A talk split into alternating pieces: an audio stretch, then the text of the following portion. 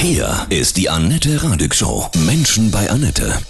Heute bei mir zu Gast Eishockey DEL Hauptschiedsrichter Marian Rohatsch aus Oberbayern am Chiemsee. Guten Morgen, Marian, grüße dich. Ja, guten Morgen, Annette. Die Playoffs sind wegen Corona beendet. Es gibt keinen deutschen Meister. Das war ein Schock, als wir das gehört haben, ne? Selbstverständlich. Da fühlt man sich erstmal überfahren und ja, muss man erst verdauen. Was gab es für Reaktionen von den Kollegen, von den Schiedsrichtern, von den Spielern, von den Vereinen, den Grizzlies, die Adler Mannheim? Ja, ist natürlich so, dass jeder versucht hat, dass man die Saison irgendwie beendet, denn ähm, man, äh, man bereitet sich im Sommer darauf vor, man spielt eine sehr lange Hauptrunde mit 52 Spielen und dann geht es eigentlich in die heiße Zeit, in die Playoffs, wo die Fans, wo die Spieler auch darauf hinfiebern, um eben den deutschen Meister auszuspielen. Und auch wir Schiedsrichter, wir kämpfen darum. Es ist ja auch äh, leistungsbezogen, dass die Besten dann in die Playoffs dürfen. Und das ist dann schon etwas, was man sehr, sehr schwer äh, akzeptieren kann und äh, erstmal verdauen muss, dass man da nicht dabei ist. Also das ist wie, wie ein Team, das die Playoffs nicht geschafft hat, so fühlen sich die Schiedsrichter auch und jetzt ist erstmal Sommerpause. Wir sprechen gleich weiter auch klar über die wirtschaftlichen Folgen, ja, und was mit der WM passiert. Alles klar.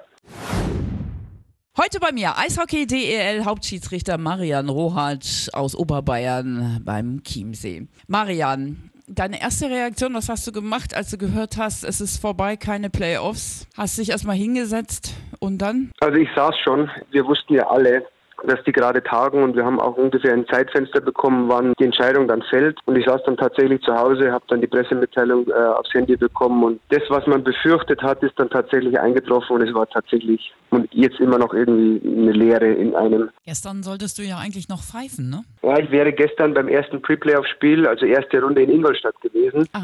und habe quasi 24 Stunden vorher dann erfahren, dass die Saison abgesagt wird. Also das ist dann doppelt bitter. Man freut sich als Schiedsrichter genauso auf die Playoffs wie als Spieler. Und dann ist es von heute auf morgen von 0 auf 100 vorbei. Glaubst du, dass es im Fußball auch so passieren wird? Da bin ich noch zwiegespalten. Also generell ist es ja so, dass die Fußballer Geisterspiele, die sogenannten Geisterspiele überbrücken können, da die Einnahmen der, der Zuschauer tatsächlich nicht so ins Gewicht fallen wie beim Eishockey. Also in die Fernsehverträge natürlich das, was zählt. Und ähm, ich glaube, dass die weiterspielen. Interessant wird, wenn es passiert, dass ein Spieler tatsächlich positiv getestet das wird. Das ist ja schon passiert. Italien, das ist ja jetzt genau, schon... bei Hannover glaube ich auch. Genau. Mhm. Ähm, das ist interessant, was dann passiert, was die machen. Aber es kann natürlich auch äh, den Fußball dann lahmlegen. Ja. Sag nochmal ganz konkret, inwieweit ihr so abhängig seid von den Zuschauereinnahmen, ne? euer wirtschaftlicher Schaden im Eishockey? Ja, also der, die Eishockeyvereine an sich sind nicht so auf Rosen gebettet, sage ich immer, mit Sponsoren gedeckt wie beim Fußball. Da stecken andere TV-Gelder dahinter, der TV-Vertrag ist deutlich kleiner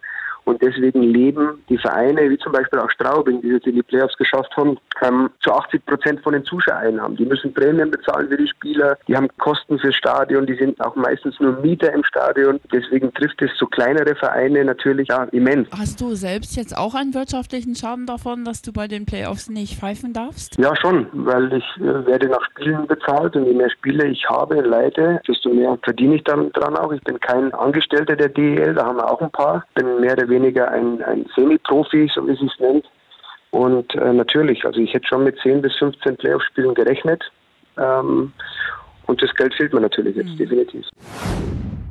Ist diese Entscheidung richtig aus deiner Sicht? Ja, sie war meiner Meinung nach unabdingbar so wie, man, sich die äh, Lage jetzt dynamisch entwickelt und äh, der Gesundheitsschutz aller Zuschauer, Fans, Spieler, alle, die einfach am, am, am, öffentlichen Leben teilnehmen, ist einfach so immens wichtig. Deswegen glaube ich, dass die DL schweren Herzens keine andere Möglichkeit gehabt hat, als sie tatsächlich abzusagen und den Beitrag von der Liga aus auch als Signalwirkung nach draußen zu leisten schweren Herzens muss man sagen, ich glaube, es war die richtige Entscheidung, ja. Mhm. Du wolltest jetzt auch im Mai bei der Eishockey-WM in Zürich und Lausanne das erste Mal pfeifen, ne? Wie, so ist es, ja. Wie stehen die Chancen, was meinst du, dass die WM stattfindet? Also nach allem, was man so hört, ist es so, dass sie sich bis zum letzten Moment eben Zeit nehmen. Das soll jetzt dann in der ersten, zweiten Aprilwoche sein und dann alles abzuwägen, wie sich die Lage bis dahin entwickelt hat. Ich persönlich, ich habe große Bedenken, dass es tatsächlich stattfinden wird, was doppelt bitter ist, weil es eben meine erste WM wäre. Und da freut man sich, genauso wie alle Spieler, alle Nationalmannschaften drauf, sich da äh, international zu präsentieren. Aber naja, so wie es im Moment entwickelt, wird die Chance wahrscheinlich gering sein. Und ich hoffe, dass es eben dann für mich im nächsten Jahr nochmal einen zweiten Anlauf geben kann. Wie drehst du das persönlich für dich vielleicht positiv und sagst, ja, es ist eben so, wie nutze ich diese Zeit jetzt? Naja, die Zeit, die kann man ganz einfach nutzen, denn meine Familie verzichtet während einer sehr langen Saison sehr häufig auf mich und meine zwei Kinder, die freuen sich bestimmt, dass sie mich jetzt auch mal länger am Wochenende genießen können und da müssen sich alle Menschen, glaube ich, ein bisschen darauf besinnen, dass man die Gesundheit des Einzelnen, was man in unserer Welt schnell vergisst, mal wieder ein bisschen hervorhebt, nicht in Panik verfällt, weil es gibt gar keinen Grund dafür seine Mitmenschen da ein bisschen auch respektiert, ähm, die da vielleicht ein bisschen größere Ängste davor haben. Die Zeit werde ich nutzen mit der Familie. Reisen ist ja im Moment nicht, da wir uns in schönen Bayern verbringen und äh, das muss ich als Positives sehen und das ist auch nicht schwer, das als positiv zu sehen. Wir werden es auch überleben. Ja, absolut. Ja, finde ich einen super Ansatz, finde ich auch, weil man kann aus dieser Krise ja auch ja was Gutes mitnehmen, dass man sich wieder mehr sich selbst zuwendet, seinen Lieben, ne, und einfach auch mal ja zu Hause bleibt, ne, oder mal ein gutes Buch liest und wieder mehr Zeit hat einfach, ne? Absolut, weil das ist etwas, was Neues für die Menschen, etwas, was man aber sehr schnell wieder hernimmt, um andere Probleme zu vergessen. Denn Grippetote wird es weiterhin geben. Und auch die Leute, die jetzt leider, und ich will es nicht verharmlosen, an dem Virus ähm, sterben, ähm, die sind auch von der Grippe nicht, äh, nicht gefeit, dass sie die überleben. Also das ist etwas, was man sich auch mal in den Vordergrund der Gedanken nehmen sollte. Also wichtig ist, dass man sich besinnt, dass man einfach mal die Zeit genießt, dass man rausgeht an die, an die frische Luft, dass man sich gut ernährt und alleine das wird den Virus besiegen, da bin ich mir sicher. Ja, das sehe ich genauso.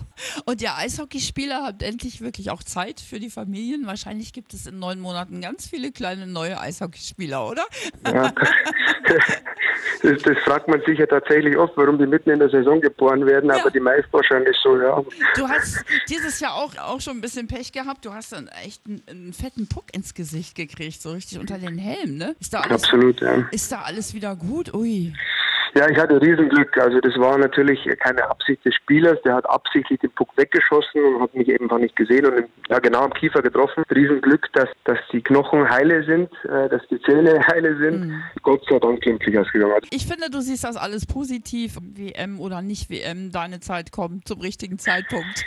ich denke, ja. Mein, ja. Wer, weiß, wer weiß ja, was es gut ist. Genau, Wie gesagt, das ich auch immer. rausgehen in die Natur, frische Luft tanken, ja. äh, das Immunsystem stärken, dann wird es mit Sicherheit in zwei, drei Monaten alles wieder in Ordnung sein und die Menschen können sich wieder auf die wichtigen Dinge im Leben konzentrieren. Du gehst jetzt schon auf den Berg bei dir. Ja, ich schaue zumindest gerade aus dem Fenster und schaue auf die beschnellten Berge, ja. Sehr schön. Was kann ich denn dir da Schönes auflegen? Ich bin ein äh, riesen Volbeat-Fan und äh, da Black Rose. Ballert richtig los. Dann von Herzen alles Gute. Und, Danke und ähm, auch an die Hörer draußen bitte. Natürlich. Kopf nach oben. Ja. Annette, Dankeschön. Tschüss.